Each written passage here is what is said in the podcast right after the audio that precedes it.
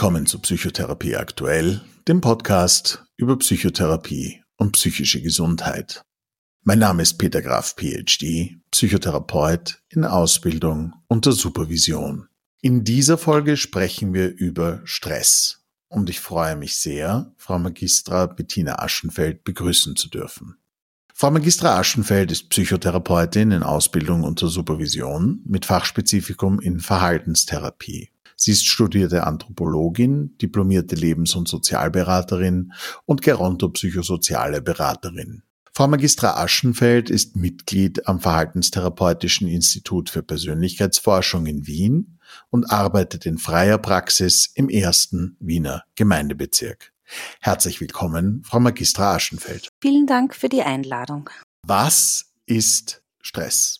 Stresserkrankungen und Burnout sind ein Phänomen unserer schnelllebigen Zeit geworden. Immer mehr Menschen unterschiedlichen Alters erleben Stress, Reizüberflutung und den Anstieg psychischer und physischer Beschwerden.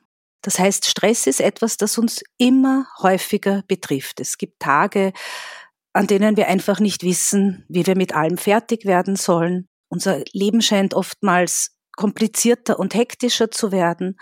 Dennoch wollen wir am liebsten immer alles selber machen und perfekter als perfekt sein. Manche Menschen werden auch nervös, wenn sie mal nichts Sinnvolles tun und haben dann oft verlernt, auch zu entspannen. Das heißt, in solchen Situationen ist es dann höchste Zeit, die Notbremse zu ziehen für sich selbst und wieder versuchen, Lebensfreude und Lebensqualität für sich zurückzuerobern. Grundsätzlich, es gibt zwei Arten vom Stress. Es gibt den positiven, gesunden Stress. Das ist der, der uns lebendig und aktiv hält. Den sogenannten Eu-Stress. In diesem Fall, wir sind dann fokussiert, kreativ und bringen Höchstleistungen. Das heißt, ich denke, jeder von uns kennt das. Er sorgt für Antrieb und wir erledigen unsere Aufgaben mit Interesse.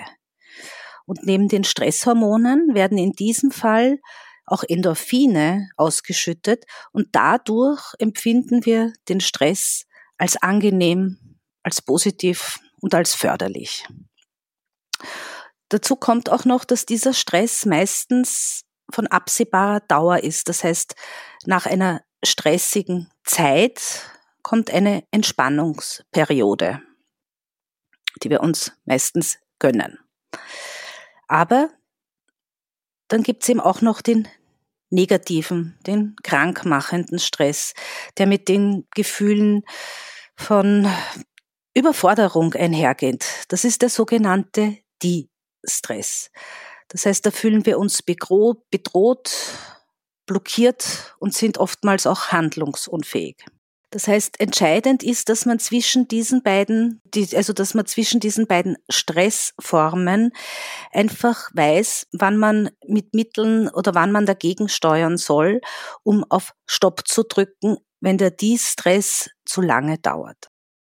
Grundsätzlich ist Stress die Reaktion unseres Körpers auf eine Situation, in der wir unter Druck stehen und uns handlungsunfähig fühlen. Das heißt, die Stressreaktion ist eine, ein evolutionär bedingter Mechanismus, um adäquat auf Gefahren mit Kampf oder Flucht reagieren zu können. Erst wenn der Stress zu chronischem Stress wirkt, macht er uns krank und schränkt uns ein. Stress entsteht dann, wenn es eine Diskrepanz gibt zwischen den Anforderungen einerseits und den eigenen Bewältigungsmechanismen andererseits. Das heißt, die, unsere persönliche Bewertung ist entscheidend dafür, ob wir etwas als Stressor erleben oder nicht. Und zu diesem Bewertungskonzept haben beispielsweise Lazarus und Lonier ein Stresskonzept entwickelt. Das bedeutet, die Situationsbewertung erfolgt vor dem Hintergrund von persönlichen Sollwerten. Das heißt, es geht um die im Laufe der Biografie geformten individuellen Ausprägungen unserer menschlichen Bedürfnisse, Liebe, Intimität und Zugehörigkeit oder das Bedürfnis nach Selbstverwirklichung und Autonomie, nach Kontrolle und Sicherheit. Sollwerte können aber auch Ansprüche an uns selbst sein oder von der Familie oder von der Gesellschaft gelernte Ansichten, besonders Ansprüche an das eigene Leistungs- und Sozialsverhalten beispielsweise. Das heißt, wir fühlen uns wohl, wenn all diese Sollwerte möglichst gut erfüllt sind. Sehen wir jetzt nun einen dieser Sollwerte bedroht, kommt es zu einer primären Bewertung. Und diese stressbezogene Bewertung kann in drei Kategorien erfolgen.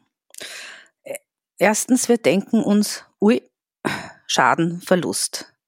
Das heißt, ähm, das bezieht sich auf eine Wahrnehmung einer bereits eingetretenen Schädigung, beispielsweise eine körperliche Verletzung oder der Verlust einer geliebten Person oder die Kritik eines Vorgesetzten. Das heißt, die Person sieht ihre Sollwerte gefährdet. Das zweite ist die Bedrohung. Das heißt, die, der Schaden oder die Schädigung ist noch nicht eingetreten, aber man rechnet damit. Das kann beispielsweise eine bevorstehende Operation sein oder das Nicht-Erreichen persönlicher Ziele. Das heißt, in dem Fall geht damit eine negative emotionale Befindlichkeit einher. Das heißt, wir haben Angst oder wir ärgern uns. Und das dritte ist die Herausforderung. Das Ziel ist schwer erreichbar, aber wir rechnen mit positiven Folgen und dass wir das bewältigen können.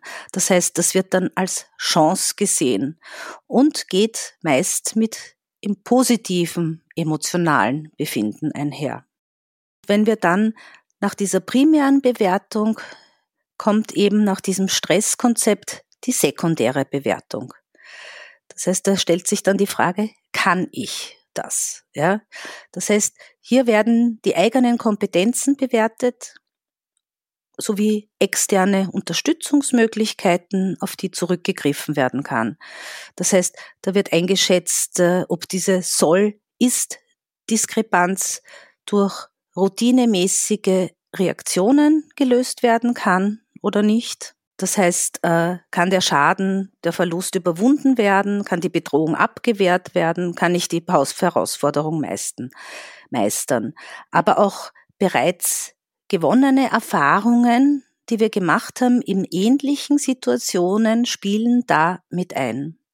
Das heißt, der Unterschied zwischen der primären und der sekundären Bewertung bei der sekundären Bewertung wird die eigene Bewältigungsfähigkeit bewertet. Beide Bewertungssysteme müssen nicht unbedingt hintereinander stattfinden, aber sie können sich auch zeitlich überlappen und sich wechselseitig beeinflussen.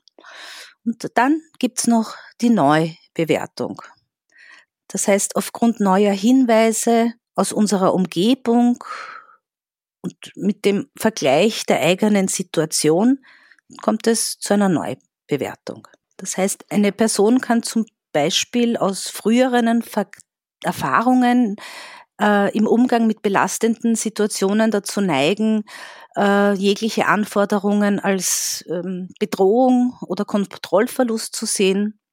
Wenn sie jedoch einmal die Situation anders bewertet hat, nämlich als Herausforderung und daraufhin anders reagiert hat, wird diese Person auch künftig eher wieder so reagieren und hat eben andere Möglichkeiten durch diese Neubewertung. Jetzt möchte ich noch kurz sagen, was passiert denn in unserem Körper bei Stress? Also was passiert im Körper? Der Hauptsitz für die Stressreaktion ist unser Gehirn. Über unsere fünf Sinne nehmen wir permanent Informationen aus der Umwelt auf. Die Sinnesorgane verwandeln diese Informationen in biologische Signale und leiten die dann an das Gehirn weiter. Und diese Informationen werden zusammengefasst und bewertet. Grundsätzlich ist es so, dass normalerweise führt die Verarbeitung von Signalen zu keiner körperlichen Reaktion. Nur wenn die Bewertung der eigenen Informationen zu dem Ergebnis führt, dass eine Gefahr droht, werden vom Gehirn körperliche Reaktionen, die sogenannten Stressreaktionen, eingeleitet. An dieser Stressreaktion sind äh, drei Hirnanteile beteiligt. Das ist einmal zuerst der Hirnstamm, der wird auch Reptiliengehirn genannt. Das ist, ist entwicklungsgeschichtlich der älteste Teil des Gehirns und er befindet sich quasi zwischen Rückenmark und Gehirn. Und alle aus dem Körper kommenden Informationen werden über den Gehirnstamm in höhere Hirnzentren weitergeleitet. Die Grundaufgabe des Hirnstamms ist einfach für die unwillkürliche oder automatisierten Lebensfunktionen zuständig zu sein, beispielsweise die Herzfrequenz, die Atmung, der Blutdruck. In diesem Hirnstamm gibt es ein kleines Zellgebiet, das nennt sich der blaue Kern, und dort werden wichtige Signalüberträger gebildet, die Neurotransmitter. Und das ist in dem Fall das Noradrenalin, das bei der Stressreaktion eine ganz wichtige Rolle spielt. Dann gibt es noch das limbische System als zweiter Hirnteil, der daran beteiligt ist. Das ist ein Areal von Nervenzellen, die sich quasi wie ein Band um den Hirnstamm gruppieren liegen, ja, und dann mittels aufsteigender und absteigender Bahnen eine Verbindung zwischen dem Großhirn und den tiefer gelegenen Regionen bilden. Zu dem limbischen System gehören der Thalamus, die Amygdala oder auch Mandelkern genannt und der Hypothalamus. Der Thalamus ist einmal für die Verarbeitung von den über diesen Sinneskanälen einströmenden sensorischen Informationen zuständig. Das heißt, von dort aus werden Signale an die Großhirnrinde weitergeleitet. Der Mandelkern, ähm, dort sind unsere emotionalen Erfahrungen eingespeichert. Das heißt, er hat eine zentrale Bedeutung für das Auslösen von Emotionen. Bei Stress Angst, und das spielt ja bei der Stressreaktion eine wichtige Rolle. Und dann gibt's noch den Hypothalamus, der gilt als Kontrollzentrum von vielen vegetativen Funktionen, wie beispielsweise Hunger, Körpertemperatur, Wasserhaushalt. Und er steuert auch den Haushalt vieler Hormone im Körper. Gut, und zum Schluss die Großhirnrinde. Das ist ähm, entwicklungsgeschichtlich der jüngste Teil in unserem Gehirn und ist zuständig für die bewusste Wahrnehmung und für kognitive Prozesse. Das heißt, hier werden die, die über die fünf Sinne eingehenden Signale zu einem ich sage jetzt mal, inneren Bild zusammengesetzt. Und dann mit abgespeicherten Erinnerungen an ähnliche Situationen verglichen und anschließend bewertet. Als Gefahr wird, werden beispielsweise Erinnerungen bewertet, die wir nicht bewältigen konnten oder wo wir uns damals hilflos gefühlt haben oder Angst hatten.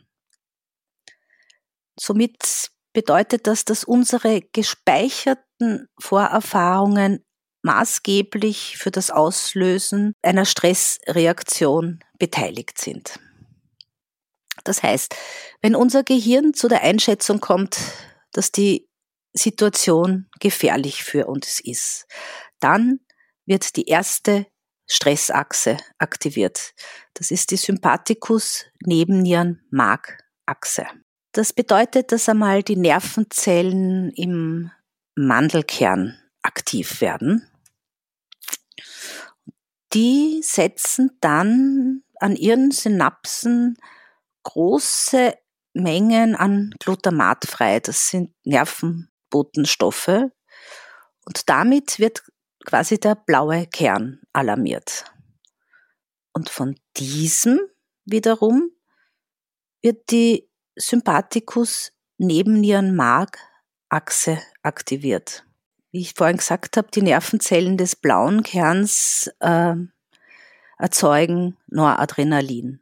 Das heißt, das Noradrenalin wird ausgeschüttet und aktiviert den Sympathikus. Der Sympathikus, das ist der Nervenstrang des vegetativen Nervensystems. Das ist der, der entlang unserer Wirbelsäule geht und der innerviert alle wichtigen Organe und Gefäße in unserem Körper.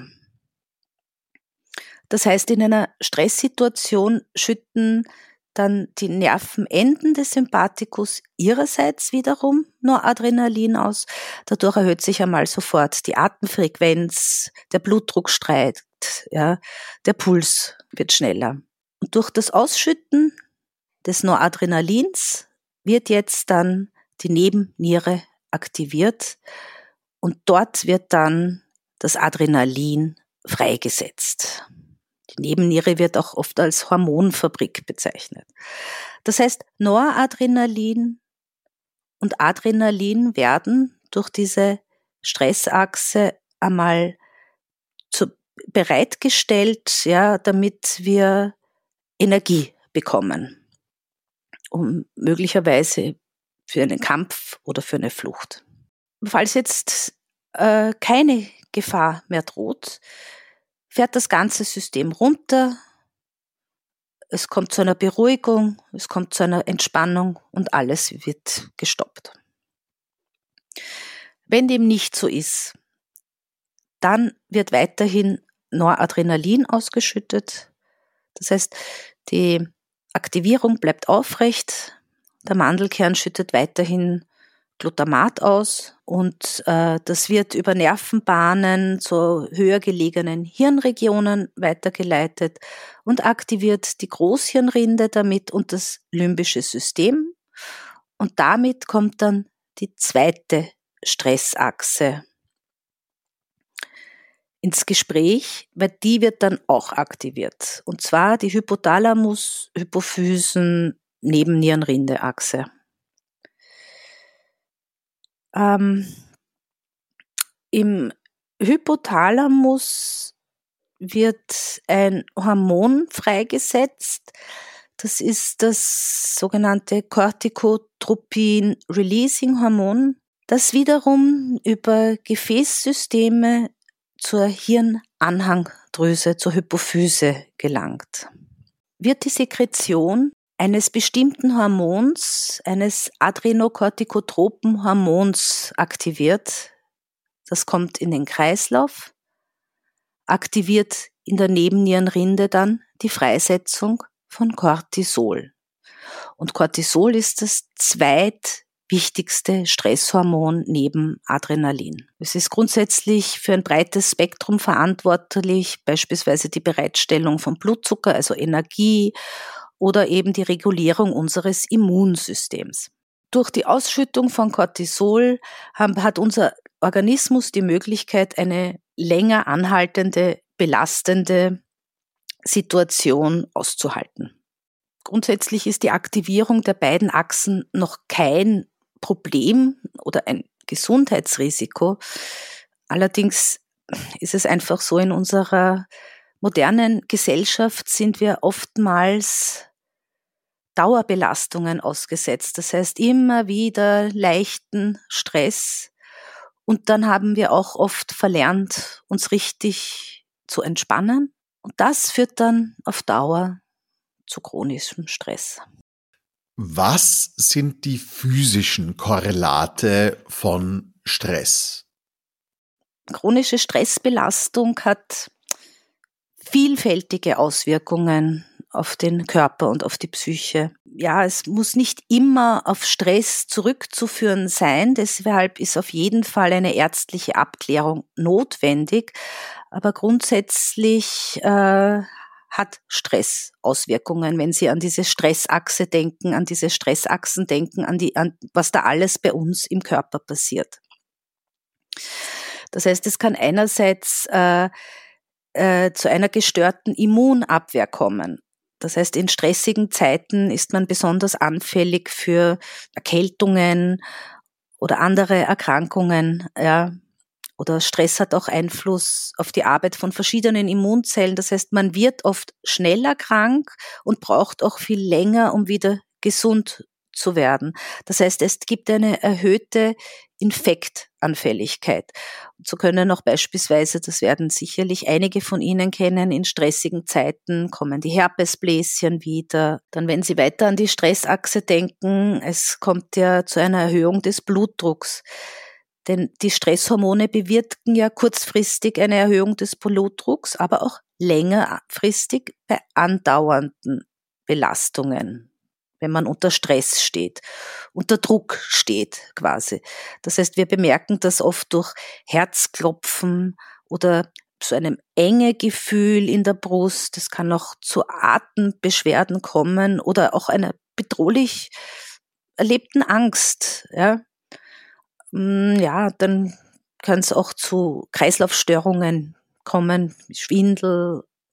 Und ebenso kann natürlich chronischer Stress auch zu Bluthochdruck führen. Das Weitere ist, wenn wir gestresst sind, dieses nicht abschalten können und nicht Entspannung können.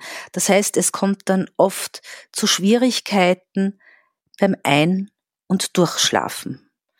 Das heißt, es kommt oftmals zu Albträumen oder man wacht in der Nacht auf und hat die kreisenden Gedanken und wälzt Probleme und wälzt Probleme und verhindert so, dass man sich körperlich und geistig die Regeneration holen kann, die man eigentlich braucht, um fit zu sein und den nächsten Tag gut zu meistern. Das heißt, durch diese Ein- und Durchschlafstörungen kommt es zu einem Energiemangel. Dann kann auch dieser chronische Stress ähm, Magen- und Darmbeschwerden äh, induzieren. Ähm, der Magen produziert, wenn wir gestresst sind, einfach wesentlich weniger schützenden Schleim, um ihn vor der Magensäure zu schützen. Das heißt, es kann zu Magenentzündungen kommen, ja, bis hin im Worst Case zu Magengeschwüren, wenn der Körper die ganze Zeit unter Spannung steht, die Muskulatur ist bereit zu kämpfen und zu fliehen, das führt dann zu Verspannungen. Auch das werden viele von uns kennen. Schulterverspannungen, Nackenverspannungen, Spannungskopfschmerzen bis zu Migräne können auftreten oder Kreuzschmerzen, die unter Umständen chronisch werden. Ebenso kann es zu einem Tinnitus führen oder eben zu sexuellen Funktionsstörungen. Was sind die psychischen Korrelate von Stress? Ich denke, das kennt auch fast jeder. Es, also zusätzliche Belastungen werden einfach nicht mehr toleriert.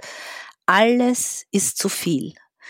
Das heißt, äh, Niedergeschlagenheit tritt auf. Ja wenn man nicht schlafen kann, ja, Schwermut, Hoffnungslosigkeit, das spielt ja alles zusammen, ja. Es kommt auch oftmals zu sozialen Rückzug, sowohl privat als auch beruflich. Das heißt, manche Menschen schleppen sich dann in die Arbeit, machen nur das Notwendigste. Es geht dann quasi nur noch darum, um zu funktionieren, ja. Aber andere Menschen können zu Belastungen werden. Ja, man hat nicht mehr die Kraft, die Energie, sich mit anderen Menschen auseinanderzusetzen. Man ist nur auf sich konzentriert und fokussiert und äh, schaut, dass man das Radl am, am Werkeln hält. Äh, es kann auch oftmals zu einem Empathiemangel führen. Das heißt, man kann sich nicht mehr so gut in andere Personen hineinversetzen, weil man so in seinem eigenen Strudel ist. Ja. Und dann kommt auch noch oftmals eine erhöhte Reizbarkeit dazu oder ein großer Ärger oder man gibt den Schuldzuweisungen, immer nur die anderen sind schuld. Und es kann auch das Gefühl von einer inneren Leere entstehen. Ja, und das ist alles, das Ganze, diese ganze Situation oder diese ganzen Dinge können einfach zu Depression oder auch zu Angststörungen führen oder auch äh, zu Panikattacken. Ähm, und dann kommt auch noch ein gesundheitliches Risikoverhalten dazu. Denn zuerst einmal, wenn man nicht schlafen kann oder nicht ausgeschlafen ist, kommt es oft, wird oftmals mehr Kaffee getrunken als sonst, um die Müdigkeit zu beseitigen, was wiederum nicht förderlich für einen gesunden und erholsamen Schlaf ist. Und andererseits oftmals als selbst induzierte Entspannungsmethode, sage ich jetzt mal, wird vermehrt Alkohol getrunken, um runterzukommen, um über die Entspannung zu kommen. Aber das kann eben zu übermäßigen oder sogar zu unkontrollierten Alkoholkonsum führen. Ebenso bei Nikotin, das heißt, es wird mehr geraucht als sonst. Das heißt, es könnte sich zu einem Suchtverhalten entwickeln. Das Noradrenalin und das Cortisol haben Auswirkungen auf die Funktionsweisen des Gehirns. Das heißt, die neuronale Plastizität wird, nimmt's ab bei Dauerstress. Das heißt, grundsätzlich ist es so, dass die Nervenzellverbindungen, die häufig benutzt werden, die werden die sind stabil und die werden gestärkt. Und äh, was nicht allzu oft benutzt wird, wird quasi oftmals umgebaut oder verdünnt. Warum stressen sich Menschen? Stress ist ja, wie gesagt, das einerseits das Resultat ähm, von der persönlichen Bewertung der jeweiligen Situation und andererseits von unseren Bewältigungs Strategien. Das heißt, wenn wir denken, dass unsere Kompetenzen und unsere Ressourcen nicht ausreichen oder ähm, wenn wir den Eindruck haben, dass wichtige Bedürfnisse oder Lebensbereiche oder Ziele bedroht sind, dann erzeugt das Stress bei uns. Das heißt, es geht darum, einmal die eigenen Stressoren auch zu erkennen. Ähm, dazu gehören auch die Körperempfindlichkeiten wie Wärme, Kälte, Hunger, Durst. Ja? Also wenn wir hungrig sind, wenn wir müde sind, wenn wir durstig sind, das stresst den Körper und die Stressreaktion wird, werden angekurbelt. Ähm, es können auch sein, zu viele Aufgaben auf einmal oder das Telefon läutet ständig. Wir haben permanent Unterbrechungen. Wir können uns auf nichts fokussieren oder eine viel zu lange Anfahrtszeit zur Arbeit. Auch das bedeutet Stress für uns. Ja. Oder familiärer Stress. Das heißt, auch bei diesen äußeren Faktoren gibt, geht es darum zu erkennen, was kann ich verändern. Ja. Also immer schauen, dass man gut temperiert ist, dass man was zum Trinken hat, regelmäßig essen. Dann ähm, die eigenen Einstellungen und Verhaltensweisen, auch die führen zu Stress. Beispielsweise Perfektionismus oder eben alles gleichzeitig machen wollen oder alles selber machen wollen oder eben ähm, Fehler bei der Zeitplanung, was weiß ich, zu spät beginnen, zu lange arbeiten, ja, Unwichtiges priorisieren, keine Pausen machen, das ist überhaupt einer der Kardinalfehler. Und dann gibt es noch die Stress, stressverstärkenden Denkmuster. Das heißt ähm, beispielsweise äh, der Blick aufs Negative oder auch Defizitdenken. Das heißt, die Schwächen und die Defizite werden überbetont. Oder äh, das gibt's doch nicht denken. Also das heißt, sie hadern mit einer Situation, sie stehen äh, im Auto, im Stau, ja, es kann eindeutig nichts gemacht werden und sie regen sich einfach fürchterlich auf. Da geht's ja auch dann wirklich um ein Annehmen der Situation. Es gibt Dinge, die kann man nicht ändern. Ja? Oder eines der stressverschärfenden Denkmuster ist auch, dass, dass man immer nur negative Konsequenzen ausmalt, dass man nicht an das Positive denkt, sondern immer nur an das Negative. Oder man nimmt alles persönlich, ja. Also alles wird auf einen selbst gemünzt. und dann gibt's eben auch noch neben diesen stressverschärfenden Denkmustern auch noch die persönlichen Stressverstärker. Das wird auch innere Antreiber genannt. Und ähm, die stehen in Verbindung auch mit unseren Grundbedürfnissen nach Bindung, Kontrolle, Lustgewinn, Unlustvermeidung, Selbstwert und Autonomie. Also da gibt's einmal den einen äh, sehr beliebt, das heißt, das geht auf Bindung, das heißt, es geht darum, den Wunsch, gemocht zu werden, beliebt zu sein. Das heißt, steht dieser Stressverstärker im Vordergrund, dann tun sich die Menschen schwer, Nein zu sagen, sich abzugrenzen. Die gehen über sich drüber, ja, die eigenen Interessen, die eigenen Grenzen werden einfach nicht gewahrt. Sie vermeiden oft Konflikte, helfen gerne anderen, aber vergessen auf ihre eigenen Bedürfnisse. Dann äh, gibt es den Stressverstärker Behalte Kontrolle, das heißt der Wunsch, Kontrolle zu haben. Alles, was wir kontrollieren können, gibt uns Sicherheit. Das heißt, wenn der Wunsch nach Kontrolle sehr hoch ist, ja, ist das in Situationen, die wir nicht kontrollieren können, ja, absolut kontraproduktiv und erzeugt sehr viel Stress. Oder dieses Durchhalten, ja, Zähne zusammenbeißen. Das heißt, da geht man dann in die Überforderung, man macht keine Pausen, man geht über sich drüber, man achtet nicht auf sich. Ähm, oder auch sei unabhängig, da geht es um die Autonomie, das heißt selbstbestimmt sein. Ja? Ähm, das heißt, es wird dann oft bei Problemen nicht geredet, keine Hilfe gesucht, ja. Man will lieber alles selber machen. Das ist auch nicht sehr förderlich. Oder eben, wie vorhin auch gesagt, der Perfektionismus. Da heißt, das heißt, da geht's Leistung um Selbstwert. Das heißt, wer was leistet, ist besser. Wer das perfekt macht, ist noch besser. Das heißt, bei Misserfolg kommt es zu Stress.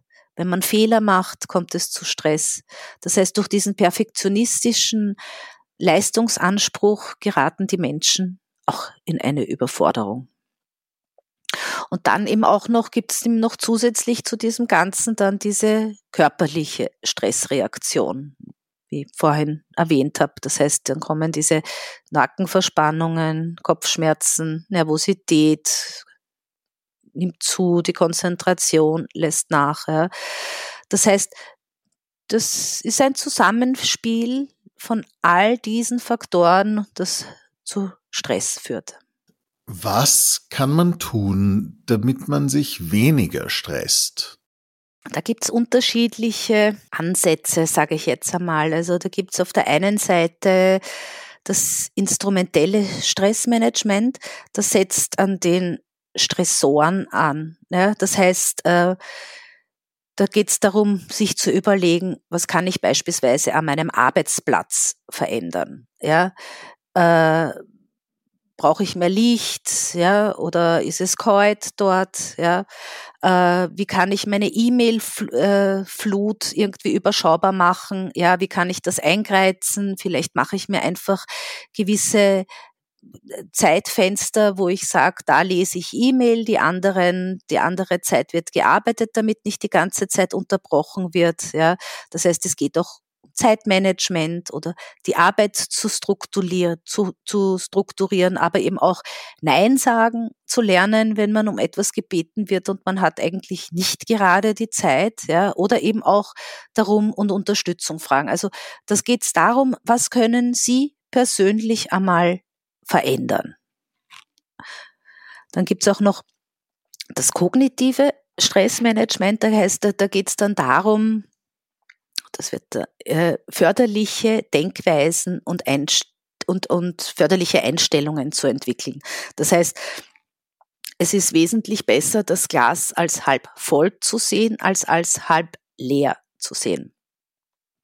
Das heißt, Änderung von stressverschärfenden Einstellungen, aber es kann auch Änderung von persönlichen Motiven sein, von Einstellungen und Bewertungen. Ja, das sind diese, diese persönlichen Stressverstärker. Ja, das heißt, es geht darum, die Bewertungen bewusst zu erkennen, darüber zu reflektieren und eine stressmindernde Bewertung zu finden.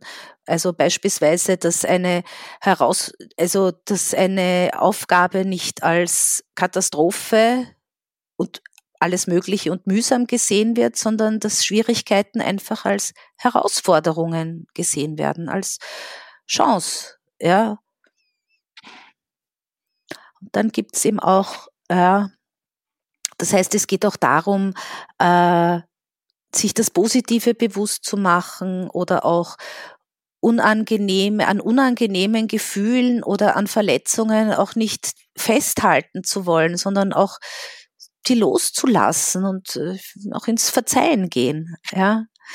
Und äh, auch andererseits wiederum die innere Distanz zu wahren, um sich quasi mit den Aufgaben nicht zu identifizieren, ja.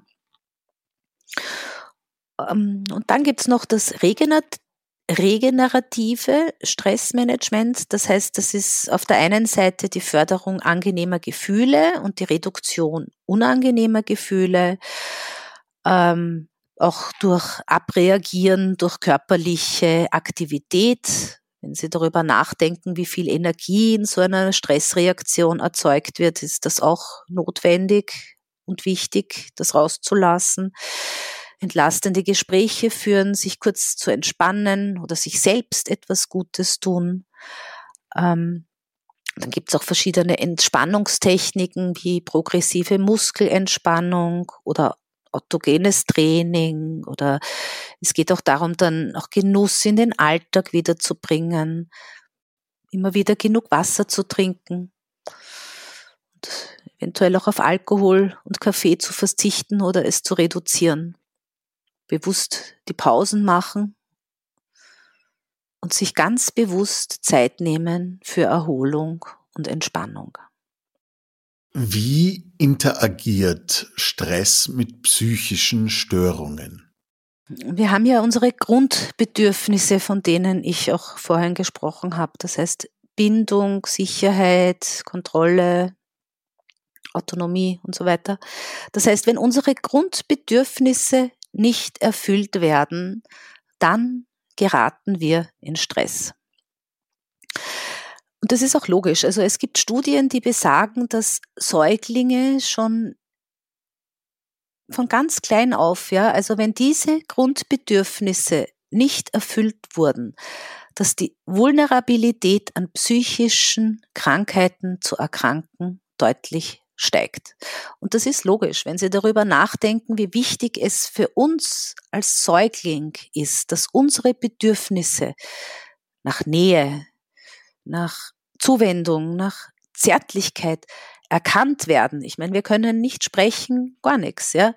Und dementsprechend gehandelt wird, dann ist es einfach naheliegend, dass wenn nicht adäquat darauf reagiert wird, dies bei uns massiven Stress auslöst, schon als Säugling. Ja? Ebenso bei Missbrauch oder bei Vernachlässigung körperlich jetzt oder seelischer. Ja? Purer Stress. Ebenso können im Jugend- und im Erwachsenenalter schwere seelische Belastungen oder sogenannte Live-Events, äh, das ist beispielsweise der Tod eines ange lieben Angehörigen oder der Tod eines Haustieres oder Trennung der Eltern oder die eigene Trennung, Umzug, Auszug, Hochzeit, Kündigung, ja. Also das können sowohl positive als auch negative Ereignisse sein, die jedoch bei uns Stress auslösen und unter Umständen eben so die Vulnerabilität für eine psychische Erkrankung wie beispielsweise Depressionen oder Angsterkrankungen erhöhen. Wie interagiert Stress mit körperlichen Krankheiten? Naja, wenn man bedenkt, was chronischer Stress im Körper bewirkt. Beispielsweise, wenn Sie an diese Stressachse denken, beim Herz-Kreislauf-System, im Magen-Darm-Trakt, beim Stützgewebe, der Muskulatur, bei Schmerzen, bei Verspannungen. Das heißt, es ist allzu verständlich, dass Stress bei allen körperlichen Krankheiten kontraproduktiv ist, beziehungsweise dem Heilungsprozess entgegenwirkt oder eben die Vulnerabilität an körperlichen Krankheiten zu erkranken deutlich erhöht. Es gibt auch ähm, Forschungen, die weisen beispielsweise einen Zusammenhang zwischen Stress und der Entstehung von Autoimmunerkrankungen hin. Das heißt, zu den Autoimmunerkrankungen gehören beispielsweise Allergien oder Rheuma, multiple Sklerose oder irgendwie eine Schilddrüsenfunktionsstörung, äh, auch ähm, Zöliakie, das ist eine Glutenunverträglichkeit oder eben auch Diabetes Typ 1, ja. Das heißt, auch das wird dann durch Stress gefördert. Wie informiert Ihre Ausbildung in Verhaltenstherapie Ihre Arbeit mit Menschen, die unter Stress leiden? Zuerst haben wir natürlich auch die ganzen physiologischen Aspekte durchgenommen. Das heißt, was ist die körperliche Stressreaktion? Was passiert im Körper?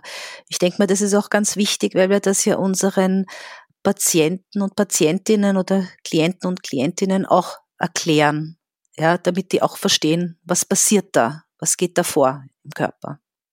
Dann eben die verschiedensten verhaltenstherapeutischen Verfahren, ja, speziell für Stresserkrankungen. Also das heißt, da gibt es beispielsweise, wir haben äh, diese Entspannungsverfahren, das ist autogenes Training oder Muskelentspannung durch Jakobson. Das heißt, wir haben es gelernt und wie gebe ich das weiter? Ja, dann Achtsamkeit, was heißt das? Wie bringe ich Achtsamkeit in meinem Leben unter? Dann gibt es eben auch die Methoden der kognitiven Umstrukturierung mit dem Ziel der Einstellungsänderung, der positiven Selbstinduktion. Das heißt, da geht es darum, das Erkennen von automatischer Gedanken und diese dann quasi auch umzustrukturieren und auch beizubehalten. Dann geht es auch ähm, um die Vermittlung von Selbstmanagementkompetenzen oder eben auch Aktivitätsaufbau. Ja, fängt man dann an, meistens mit Dingen, die Spaß machen, damit die Leute wieder in die Aktivität reinkommen. Und eben auch das Genusstraining. Was würden Sie Menschen raten, die unter großem Stress leiden? Ich denke, zuerst wird einmal jeder Einzelne versuchen, selbst ein bisschen dagegen zu steuern, aber ich kann nur sagen, warten Sie nicht zu lange, denn im Grunde genommen, es dauert lange, bis die Symptome sich entwickeln, sage ich jetzt einmal. Und je länger das Ganze dauert, umso länger dauert auch der, und auch der Heilungsprozess. Das heißt, ähm, ich denke, ganz wichtig ist eine ärztliche Abklärung bezüglich der Symptomatik sich einzuholen und gegebenenfalls eine Psychotherapie in Anspruch zu nehmen. Ja, Frau Magistra Aschenfeld, dann darf ich Ihnen an dieser Stelle wirklich ganz herzlich danken, dass Sie sich heute Zeit genommen haben, um mit mir über dieses wichtige und spannende Thema zu sprechen. Vielen, vielen herzlichen Dank für das Gespräch. Vielen Dank.